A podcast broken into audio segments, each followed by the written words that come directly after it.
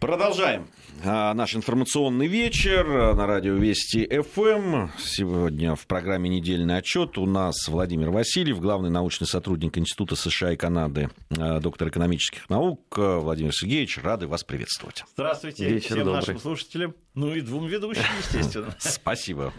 Владимир Сергеевич, очень много на этой неделе мы услышали со стороны Соединенных Штатов Америки ну, вещей достаточно неожиданных, если честно. Одни только вот эти заявления Трампа по, по поводу ядерного разоружения, чего стоят, да, там, причем они там сначала появилось сообщение про то, что э, хорошо было бы России и Китаю э, разоружиться, что называется, перед остальным цивилизованным миром. Потом пришла, значит, поправка, что мы готовим глобальную сделку, причем опять назывались Соединенные Штаты, Китай и Россия, при этом, ну, ну, как минимум, еще несколько стран, которые точно обладают ядерным ну, оружием. Минус там... Индия, Пакистан, Франция. Да, Великобритания, да, да, Израиль, в общем, мы тоже все про него знаем, хотя официально никто не называет. Это что такое? Это что вообще было? Ну, если отвечать на этот вопрос, то я бы вам сказал, что это вот такие типичные американские хитрости или американские, я уж там не знаю, горки или американская разводиловка. В ближайшие полгода, может быть, чуть побольше, мы будем слышать из Вашингтона, и я к этому вернусь, потому что на этой неделе, с моей точки зрения, произошло гораздо более важное событие в среду оно связано с тем, что э, если хочешь там, я не знаю, готовиться к войне, или если хочешь нанести по, какому, по, по какому-то удар, давай порассуждай о мире, порассуждай о разоружении, и вообще представь себе как самым большим э, там, миролюбцем или э, самой большой э, мир, э, сдерживающей или миролюбивой силы в мире.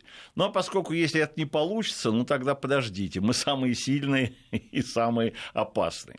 Дело в том, что сейчас э, главная проблема, которая стоит сегодня внутри политической Соединенных Штатов Америки, это то, что Конгресс начал обсуждать военную заявку Пентагона, а, или, правильно сказать, администрации. Администрация в марте за, залудила в прямом смысле слова самый большой в истории США военный бюджет в абсолютном выражении, взяв с потолка большое количество цифр, так сказать, в том числе даже назвав, что вот следующий бюджет на 2020 финансовый год будет составлять примерно там 750 э, миллиардов долларов, ну это так вот от фонаря цифра, может быть там чуть поменьше. И самое главное состояло в том, что э, где изыскать эти средства, потому что вот как раз в прошлом году Трамп пообещал осенью американским военным и назвал вот эту цифру, ну вам там 750 миллиардов дадим, но это было, я говорю, это было немножечко такое взятое немножечко с потолка цифра, ну такая красивая, круглая, 750 звучит. И на самом деле, когда был представлен проект бюджета Пентагона, она там возникла, как суммарная величина тех, если хотите, ну, предела аппетита американских военных. Однако, если посмотреть на что, собственно говоря, а откуда дровишки, откуда эти деньги, собственно говоря, за счет просто так увеличить их, эти расходы, не сокращая других расходов, в данной сегодня ситуации в условиях долга и дефицита оказалось практически невозможно. Поэтому, если посмотреть, то там возникла другая ситуация. Практически все статьи, не военные, социальные, экономические, ну, ряд других, все под корень, все под сокращение. То есть, если фактически надо да, было увеличить ну, примерно, ну, примерно на 50-60 миллиардов долларов. Это реальные расходы. Соответственно, все остальные виды, вот по принципу каждой э, статьи немножечко, тут миллиард, там 5 миллиардов, это убрать. Что будет сегодня или каким образом сегодня пойдут переговоры э, в Конгрессе между администрацией, сказать сложно. Потому что осенью вполне возможно Америка может оказаться без бюджета опять утвержденного.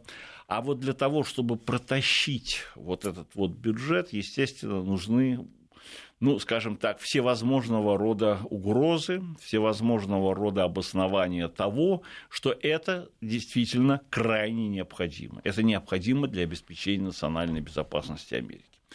Поэтому ход Е2, Е4 естественно, стали говорить о всеобщем полном невооружении, о всеобщем полном разоружении. Вот. Давайте вот сейчас соберемся вместе все, подумаем, как бы нам разоружиться. Ну, естественно, что недоговор, недоговороспособность американцев или просто такие, знаете, твиты Трампа, его такие где-то на уровне предвыборных э, заявлений или предвыборных слов подобного вот декларации, которые очень будут обсуждаться в СМИ, они, естественно, не имеют э, в данном случае никакого подтверждения, потому что, как раз, как я вам уже сказал, подтверждение прямо противоположное. Вот, вот вам лежат уже все документы, которые, собственно говоря, Пентагон и другие ведомства направили в Конгресс, а поскольку я их изучал и поскольку я их смотрел, то я могу сказать, что ничего там с точки зрения программ разоружения нет. то есть на словах можно говорить все что угодно, но даже если их переводить в плоскость практических дел, э, разоружаться тоже, кстати, разоружение или резкое сокращение там, скажем, боеголовых, стратегических, э, наступательных вооружений и прочих систем вооружения дорогостоящее удовольствие. Их надо, соответственно, демонтировать, их надо, соответственно, утилизировать. В общем, это не такая простая задача, как кажется. Иногда проще, может быть, действительно оказывается создать новую систему, нежели демонтировать старую. Из истории систем вооружений мы знаем и подобного рода подход. Вот поскольку ничего подобного там нет, то в данном случае Трамп, вот, как говорится, и повел себя, как в данном случае, большой, так сказать, миротворец. А... Но да. я еще раз хочу сказать еще одну вторую очень важную вещь. Все в том, что это заявление надо воспринимать, мы его восприняли как обращенное к Москве, там, Пекину, там, я уж не знаю, еще к кому-то. На самом деле оно обращено к американскому избирателю, потому что сейчас полным ходом начинает, собственно говоря, раскручиваться американская предвыборная кампания. На этой неделе, если не ошибаюсь, в четверг или в среду заявил о том, что он входит в борьбу Джон, Джозеф Байден – ну, и у него уже данный... не слабый рейтинг, кстати. Э, на данной стадии, нет, э, на данной стадии, вот на данной стадии, я сейчас не буду, я не очень люблю гадать эти кофейные гущи, но на данном стадии, скажем, главный соперник Трампа, ну, американцы тут же где-то там подсуетились, насколько эти вообще опросы общественного мнения имеют какое-то значение, и, о, чудеса, Сегодня, если вот выборы бы состоялись завтра, Джо, Джо, Джозеф Байден на 6% или да. на 6% да, опережает Трампа. Надо сказать, что демократы, а, в общем, учитывая вот то, что я уже сказал, а, ранее, откуда э, брать деньги и какова приоритеты, у них прямо противоположные приоритеты. Приоритеты у всех – начиная от Байдена, Сандерса там, и других кандидатов, это, наоборот, расширить социальные программы, а вот, расширить социальную роль государства и экономическую тоже роль государства, и, естественно, за счет сокращения военных расходов. Трамп это прекрасно понимает, потому что на сегодняшний день хор вот этих вот миролюбимых демократов уже очень большой. Слава богу, там с десяток Э, что называется, кандидатов, э, довольно таких, ну, приличных, если так можно выразиться, перспективных, я бы сказал, у которых есть шансы дойти до того, чтобы быть э, утвержденными на съезде в качестве кандидатов. Ну, у тех, которых, может, не очень получится, можно взять вторыми вице-президентами. Это мы тоже знаем. Вот здесь Трамп как бы сыграл на опережение. Ребята, я, да я более миролюбивый, чем они все вместе взяты. Вот. вот видите, я сразу могу вот обратиться к мировому, что называется, сообществу, и мировое сообщество сразу начнет обсуждать все мои планы по разоружению. И при этом 750 миллиардов на ну, да, нужды да. Пентагона. Это такое вот миролюбие? Да. Поэтому вот это заявление э, надо воспринимать именно в этом контексте. Э, потому что действительно соответствует, ну, как бы действительности, в том числе, ну, скажем, даже если посмотрите на, э, ну, допустим, на позиции Байдена, Э, действительно, начиная, скажем, во втором сроке президентства Обамы, начиная с 2013 года, администрация последовательно сокращала военные расходы. Ну, по экономическим соображениям. Мы сейчас не будем говорить про все тонкости этой политики, но действительно миллиардов на 40 сократила администрация Обамы к концу 2017 году, то есть ко второму сроку пребывания, военные расходы были уменьшены. Это, кстати сказать, вызвало недовольство вот тех самых правоконсервативных сил, которые, в свою очередь, и проапеллировали Трампу, почему Трамп так с ними и заигрывает. Они, этот могущественный, назовем его военно-промышленный комплекс и все эти силы, которые за этим стоят, они в немалой степени способствовали тому, чтобы привести его э, в Белый дом. Но на прошлой неделе, с моей точки зрения, самым интересным произошли события в среду. Это я не знаю, в какой степени, может быть, они обсуждались или что-то еще. Но мне кажется, сейчас, подводя итоги, надо над этим э, надо это четко показать и нашим слушателям э, даже по времени. Я имею в виду те события, которые произошли в среду. Если я смотрел по, э, по временным э, замерам, э, дело все в том, что посол Хансман, есть такой посол американский в Москве, Э, тут накануне приехал, по-моему, 23 апреля э, вот в Средиземное море на американский, так сказать, флот, там корабли шестого флота, два авианосца они перебросили. И если я не ошибаюсь, уже на лентах информационных агентств утром 24 числа и пошло его заявление о том, что вот у нас он водоизмещение каждого авианосца, там их два, Абрaham Линкольн и Джо Стеннис, Э, с тенниса примерно там по 100 тысяч тонн, ну, там плюс вот у нас есть там 100 тысяч и 200 тысяч тонн дип, этой самой дипломатии, и мы должны, это как раз лишний раз подтверждение России о том, чтобы она вот умеряла какие-то свои, так сказать, соизмеряла свои действия на внешнеполитической арене. Поскольку этот флот прибыл в Средиземное море, и понятно, что речь шла допустим, о действиях, то есть предупреждение о возможных действиях на Украине там, или где-то в районе Ближнего и Среднего Востока. Вот не прошло и нескольких часов, как на сайте Кремля, а там отмечено это 15 часов, появился указ президента об облегченном доступе к гражданству.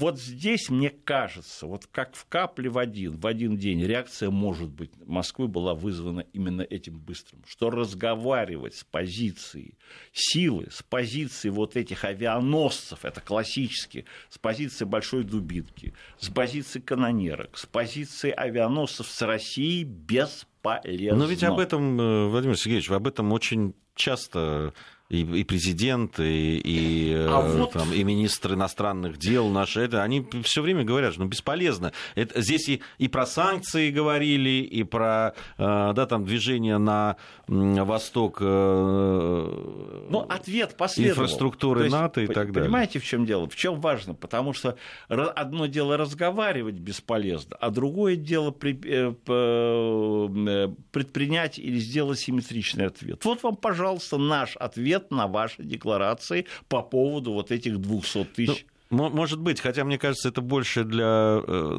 нового руководства Украины все-таки. Да, там Вы понимаете, вот я еще раз сказал, а вот я не случайно сказал, мое внимание привлекло. Я знаю, я, мне пришлось и комментировать для нашей прессы, и вот этот вот момент выпал.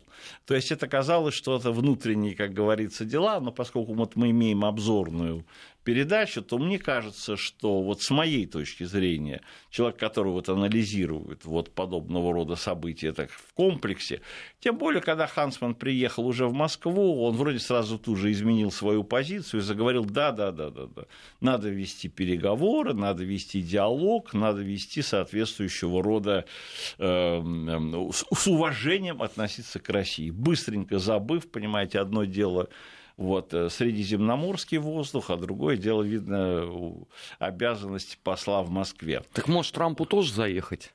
Что? Ну, я думаю, может, Трампу тоже заехать сюда. Ну, одно дело воздух Алабамщины, Техасщины, замечательного острова, а совсем другое дело наверное, Красная наверное. Пресня, Кремль.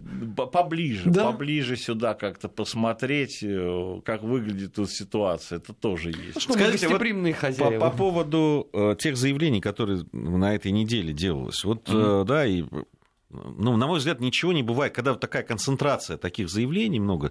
Там я и э, интервью одного из, э, ну, раньше мы его советологом назвали, а сейчас, uh-huh. да, там, специалистом, так скажем, по российско-американским отношениям, э, который говорит о том, что главная проблема в отношениях США и России – это Украина, и, и вот надо это как-то решать, и без этого невозможно сдвинуть, а сейчас действительно очень плохие отношения. Потом вот эта вот статья, которая в National Interest э, появилась, да, я, я думаю, вы видели, да, по поводу того, что э, США должны признать Крым э, российским регионом. Ну, то есть они даже не так говорят, они говорят, что ну, понять Соединенным Штатам, что Крым не вернется на Украину, прекратить расширение НАТО на восток, а взамен значит, Россия должна отказаться от своих притязаний, как они считают, на Донбасс там, и на юго-восточную Украину. И тогда можно, при этом можно было как-то ну, уладить отношения. Почему вдруг, вот сейчас, за неделю, такое количество вот этих а, появилось... Подобного рода заявлений. Подобного, что-то Моё... меняется или это какой-то... Мое понимание ситуации как раз состоит именно в том, что это очень тебе тесно было связано с теми событиями, которые происходили именно, как бы сказал Армен, в другом регионе, а именно в регионе Дальнего Востока. Визит э, Владимира Владимировича там, во Владивосток, и еще встречи соответствующие, так сказать, в том числе с Си Цзиньпинем. Я думаю, что самое главное, что происходит за последние два года, это то, что как бы санкционная политика Соединенных Штатов Америки, о чем говорили, может быть, с самого начала прихода к власти а, администрации Трампа, она будет способствовать российско-китайскому сближению. При этом сближение может пониматься как экономическое, оно может пониматься как партнерство, оно может пониматься даже как военно-стратегическое партнерство. Ну, я не говорю сейчас про такие слова, как союз, взаимодействие. Это может быть такая более высокая степень уже, эм, как говорится, сотрудничества или координации действий. И все эти два года, в общем, Америка, ну, видно, считала, что... То есть эти голоса время от времени раздавались. Но в какой степени Вашингтон, погруженный, может быть, в свои дела, или внешнеполитические аналитики считали, что этот, вот это партнерство всерьез может состояться, или уже всерьез становится фактором внешней политики, с которым приходит, придется считаться Соединенными Штатами Америки, в том плане, что сегодня, когда э, Америка будет иметь дело или говорить с Россией, то где-то будет сзади стоять Китай, его тень, как говорится, вырисовываться, и наоборот. Вот мне кажется, что сегодня есть понимание того, что э, в Америке все в большей степени, по крайней мере, с этого фланга, вот с фланга людей, которые сегодня, ну, типа национальный интерес, или те люди, которые, может быть, в большей степени отслеживают и понимают тонкости и нашей внутренней политики, и нашей ситуации, и в большей степени оценивают акценты а, внешнеполитические, все-таки растет понимание того, что да, если дальше оказывать давление санкционное на Россию, то это по существу все время все в большей степени сближать Россию с Китаем.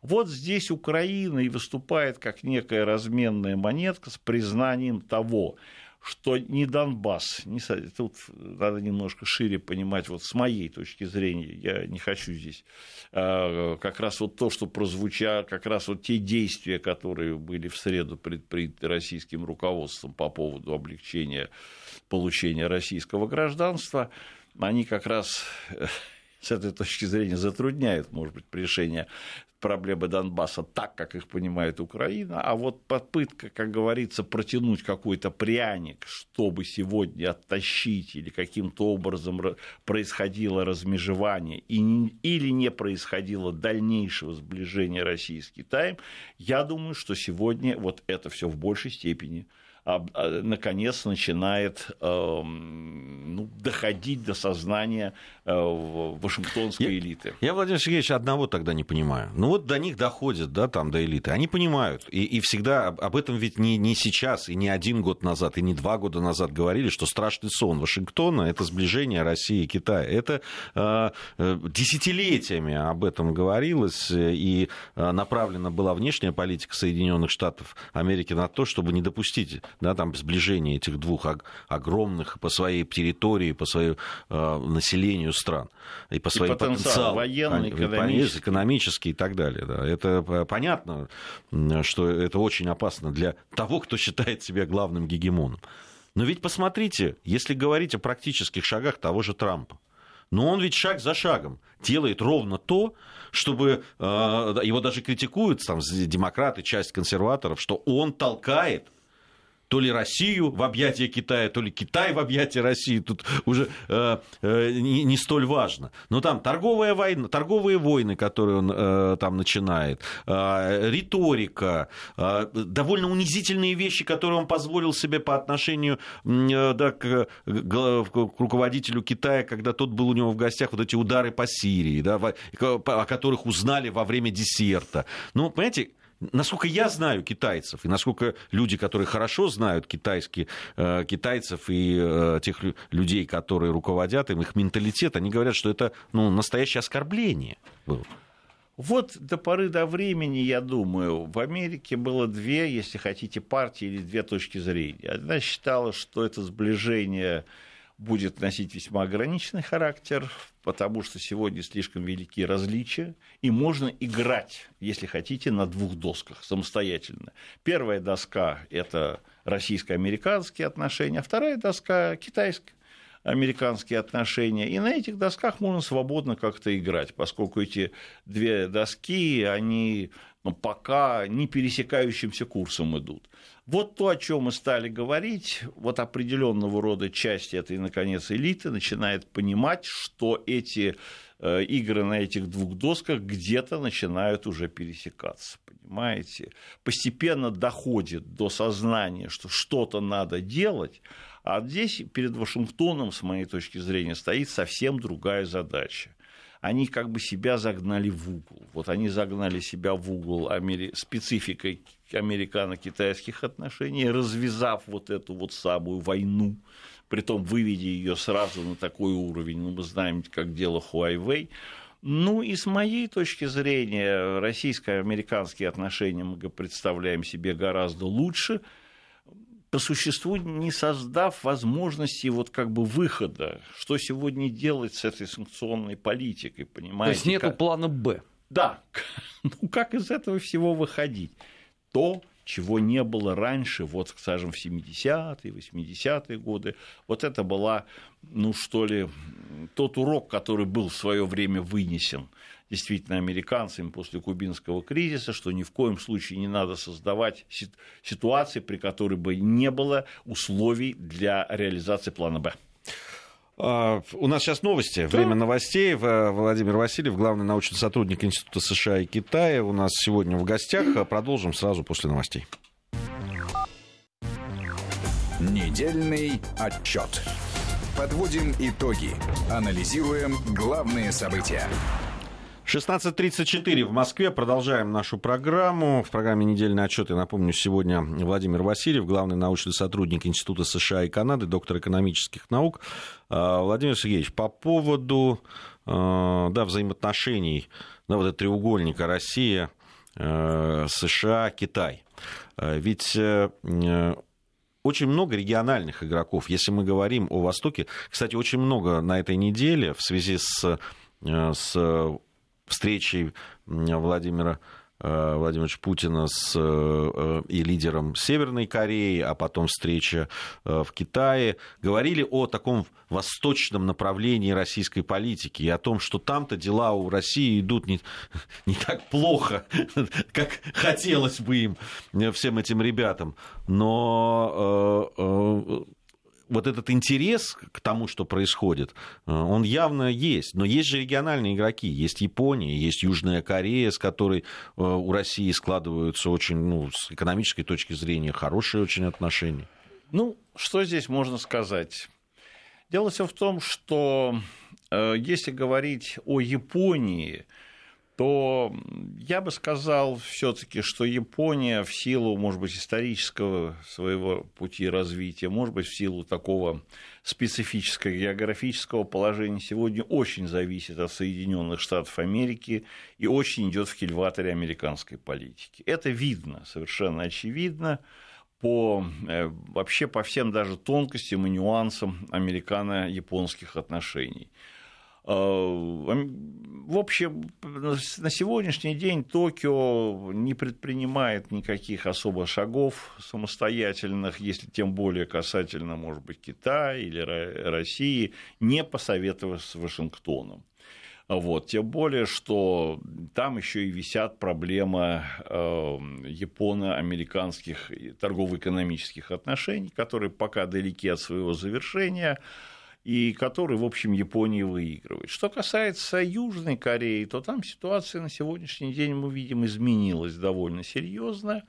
И, в общем, здесь как раз, с моей точки зрения, Соединенные Штаты Америки косвенно скорее проиграли. Они действительно способствовали, может быть, сближению э, Северной Кореи и Южной Кореи.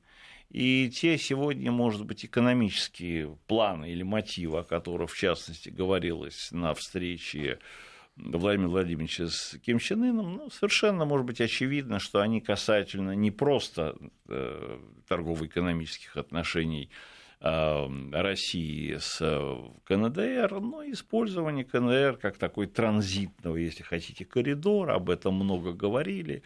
Это связано и с, со строительством, возможно, газопровода или, возможно, нефтепроводов. Это, возможно, связано с тем, что если сейчас в странах начнется железнодорожное сообщение уже более-менее регулярное, расширить это и придать эти уже транспортную инфраструктуру, и таким образом резко, в общем, может быть, завтра усилить или увеличить, допустим, товарооборот между там, Россией, Северной и Южной Кореей. И с моей точки зрения, все это будет способствовать ослаблению военной напряженности на Корейском полуострове. Вот это тоже надо понимать.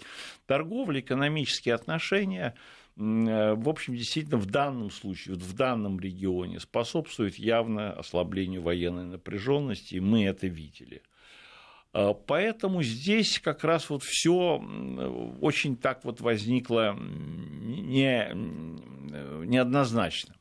Еще один очень важный момент с моей точки зрения, почему мы сейчас заговорили вот об этом треугольнике Москва-Пекин и э, Москва-Пекин-Вашингтон, это ну, какая-то вера или какая-то, что ли, может быть, представление, об этом коротко тоже можно сказать, Вашингтона, нынешнего Вашингтона, администрации, что все проблемы Северной Кореи могут быть решены исключительно только через Пекин. Э, что, э, по-моему, даже один из американских э, там, аналитиков так сказал, ну давай, что зачем проводить все эти встречи в Сингапуре, в Ханое, да просто сядь и приехать в Пекин и там решить все вопросы, связанные ну, допустим, с денуклеаризацией там, Северной Кореи или Корейского полуострова в целом.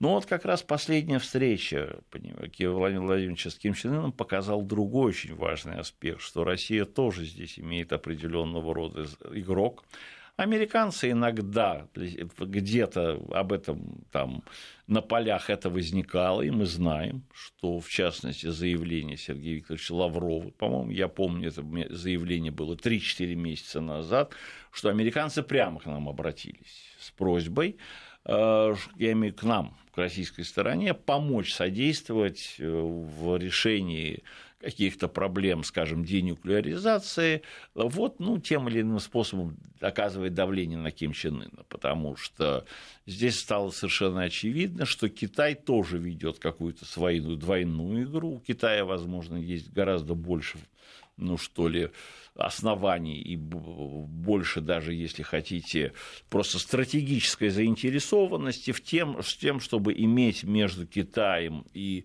Южной Кореей, допустим, буфер в виде КНДР. Ну и так мы, мы можем даже в, в, в эфире на, на вестей порассуждать, что, ну, может быть, у России такого стимула нет. Если сегодня Южная Корея будет нашим, как говорится, соседом, мы знаем, что она, так сказать, существует, возможно, это в меньшей степени будет беспокоить геополитически, скажем, Россию, хотя там могут быть и американские базы, и ракеты. Ну, Северная Корея, в конце концов, тоже ядерная держава. А в чем логика тогда действий Вашингтона? То есть, с одной стороны, вы обозначили Россию как такое исполинское да. мировое зло, которое да. целыми да. днями только да. разрушает э, демократию. Вы критиковали за Сирию, за Украину, там, неважно, за вмешательство в выборы.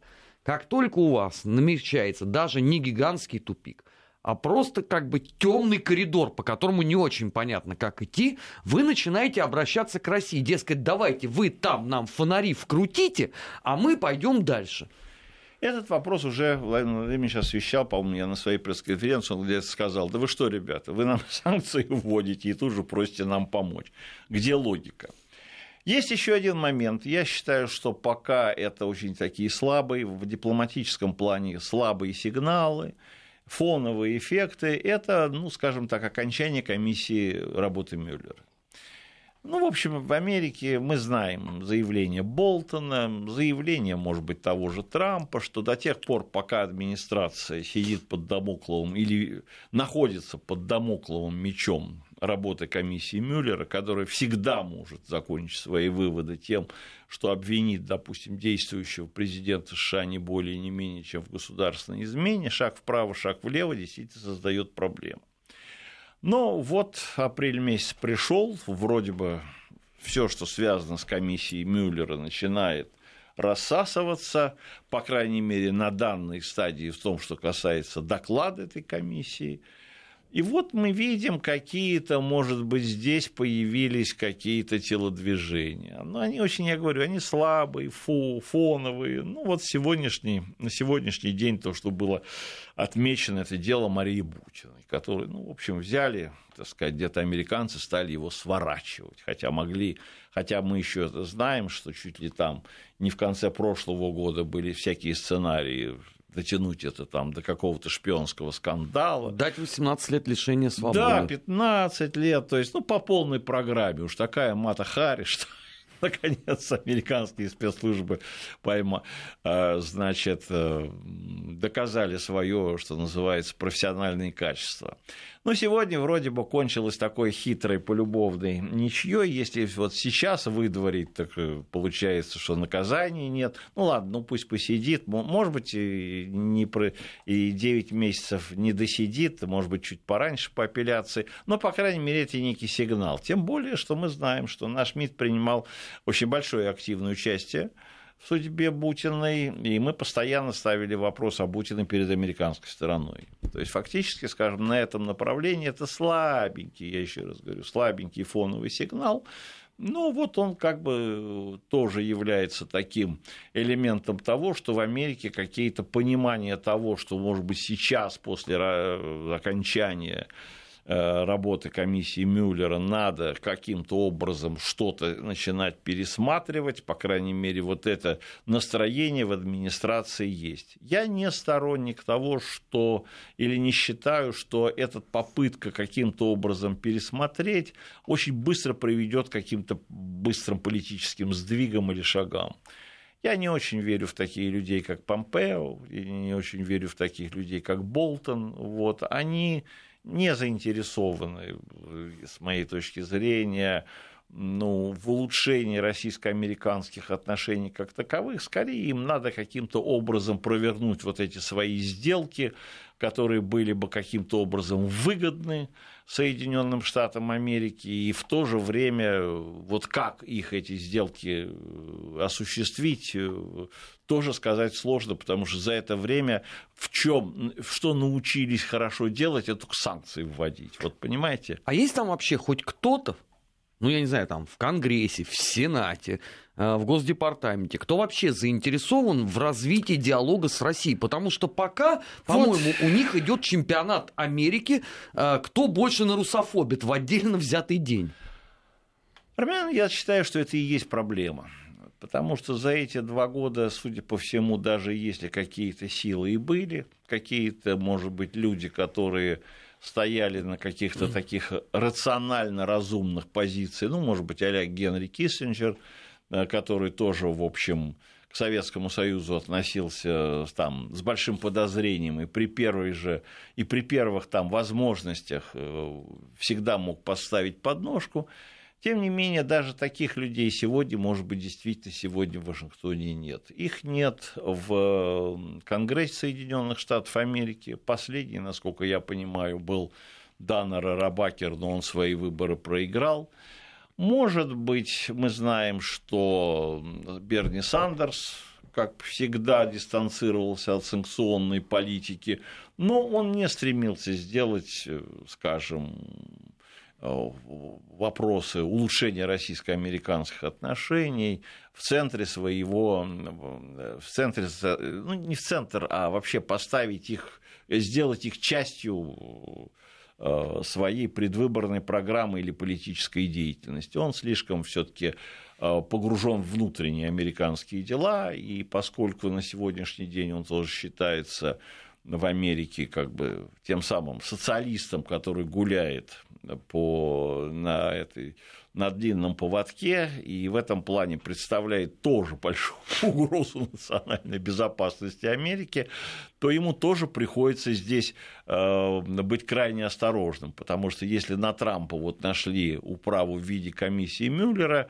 то на таких, как Берни Сандерс, вот есть такие стереотипы социалист, социалистов, э, а эти социалисты э, пытаются нас вернуть ну, может быть, вот как Трамп сказал, что социализм никогда не, там, не, не будет в Америке, он не, пройдет, и это не, не американская, что ли, не часть американской мечты или часть американского проекта. И здесь у Сандерса тоже есть свои действительно очень серьезные ограничения, в том числе даже в рамках его Э, ну, не его, а в рамках вот этого демократического, леводемократического движения, когда как сегодня он сталкивается, и так как сегодня он формируется на, э, вот, ну, скажем, в демократической партии США, потому что я еще раз хочу напомнить, что Берни Сандерс не является членом демократической партии, так блокируется с демократами. Это и есть второй очень важный момент. Да, здесь можно сказать, что вот эти два года вот этой вот такой разнузданной русофобии, ну, тоже дают свои плоды или, в общем, создали ситуацию, при которой вот эта атмосфера, которая есть и существует в российско-американских отношениях, она быстро исчезнуть не может. И действительно, для того, чтобы она еще исчезла, или, по крайней мере, я, может быть, это слово употребил, уменьшилась, тоже нужны быть определенного рода носители, должны быть люди, которые в этом как-то заинтересованы. Американская практика показывает еще одну очень важную вещь, что подобного рода ну, рациональный подход, подобного рода подход взвешенный бывает именно в годы или в периоды, когда не происходит политических выборов. Вот когда сенаторы, конгрессмены не очень озабочены своим переизбранием. Вот, вот как раз сразу после выборов. А тогда, когда все подчинено выборам, э, тогда, когда господствует вот эта вот риторика, если хотите, популистская риторика, и призывать, в частности, Э, то есть разумные голоса слышны очень мало, э, и их, вернее так, разумных голосов не слышно вообще, и голос разума, он очень трудно пробивается или доходит до сознания рядового избирателя. В этом плане та ситуация, которая сегодня складывается в Соединенных Штатах Америки, с моей точки зрения, она не очень в этом плане благоприятно, потому что, как я уже сказал, предвыборная кампания началась. Предвыборная кампания, э, она очень рано стартовала, э, уже кандидаты очень резко погружены вот в эти в свои предвыборные дела, дрязги. Более того, дело даже не сколько в этой кампании как таковой, а, если хотите, в ее ожесточенности. Мне вот буквально готовясь к эфиру, я посмотрел многие американские оценки, э, ну, скажем, того, что будет происходить в демократической партии. И общее мнение такое, что будет идти жестокая борьба на выживание, на, на, на выбывание людей, понимаете. В данном случае, ну, скажем, побеждает сильнейший, и вот этой вот бескомпромиссности э, следует ожидать потому что бывают иногда компании такие джентльменские, эпоха политкорректности, ну, проиграл, ну ладно, в следующий раз, может быть, повезет больше. А сегодня речь идет действительно о том, чтобы те или иные политические деятели уже сошли с политической арены, и, если так можно выразиться, навсегда. Это относится к тому же Байдену, понимаете, у которого, может быть, это вот последний шанс, если так можно выразиться, по возрасту, пан или пропал. Это Берни Сандерс, тоже, кстати сказать, пан или пропал, с его тоже э, уже приближение к рубежу 80-летнему. Ну, это может быть и э, молодые сенаторы или конгрессмены, которые тоже э, для которых, возможно, вот эти неудачи этой кампании Э, могут действительно кончиться к тому, что их политическая карьера с точки зрения возможности войти, взойти на американский э, политический Олимп тоже может закончиться. И это, естественно, не добавляет, может быть, вот этой вот обстановки, вот этой ситуации, при которой мы можем говорить о том, что есть какие-то силы по тому или иному соображениям, которые готовы ну, что ли, на вот это вот улучшение, которые начинают э, как бы уже проблему улучшения э, переводить в некую политическую плоскость, то есть в плоскость политической риторики, вот не аналитических статей, не заявлений, может быть, отдельных представителей государственного там, департамента или людей, которые отвечают за эм, допустим, российско-американские отношения на уровне уже администрации, то есть официальных лиц, но и те, которые готовы немножко это уже перевести в политическую сферу. Тем более, с моей точки зрения, таких сел сейчас нет в Сенате Соединенных Штатов Америки. Республиканцы, понятно, они здесь занимают консервативные позиции, и они по-прежнему, кстати сказать, очень настороженно относятся к Трампу и ко всем его вот этим экивокам, в том числе и экивокам в области там, России. А что касается демократов, то тут есть еще вот особенность, которую мы все время, которую мы, может быть, немножко забываем, но я хочу о ней напомнить. Это постоянно вот висит проблема, если хотите, поражения 2016 года.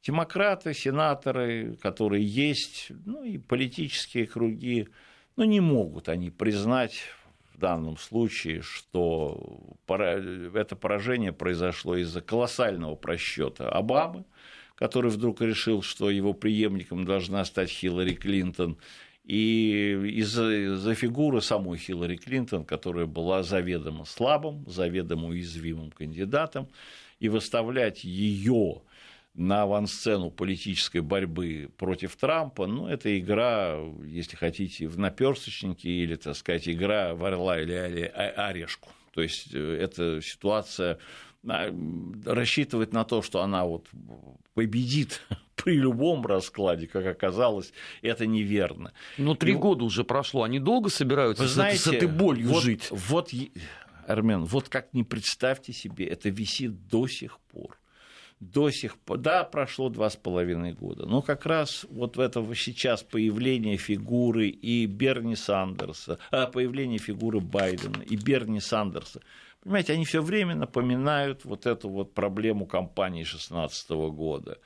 Берни Сандерс, э, в общем, который выступил задача которого, вернее, по отношению к Хиллари Клинтон, задача была у нее очень простая – тушировать старичка, понимаете, такого легкого спарринг-партнера, вот, одним махом, побивахом, так сказать, и решить все проблемы. А вместо этого она, в общем-то, извините, дала ему путевку в большую американскую политику. И тот факт, что сейчас Берни Сандерс, что называется, на первых э, строчках вот этих э, рейтингов, не люблю это слово, или опросов общественного мнения, лишний раз подчеркивает, что как раз его потенциал, который которому вот здесь вот таким образом способствовала Хиллари Клинтон и демократы, не только сохранился, но и приумножился. Понимаете, Сандерса сегодня слушают.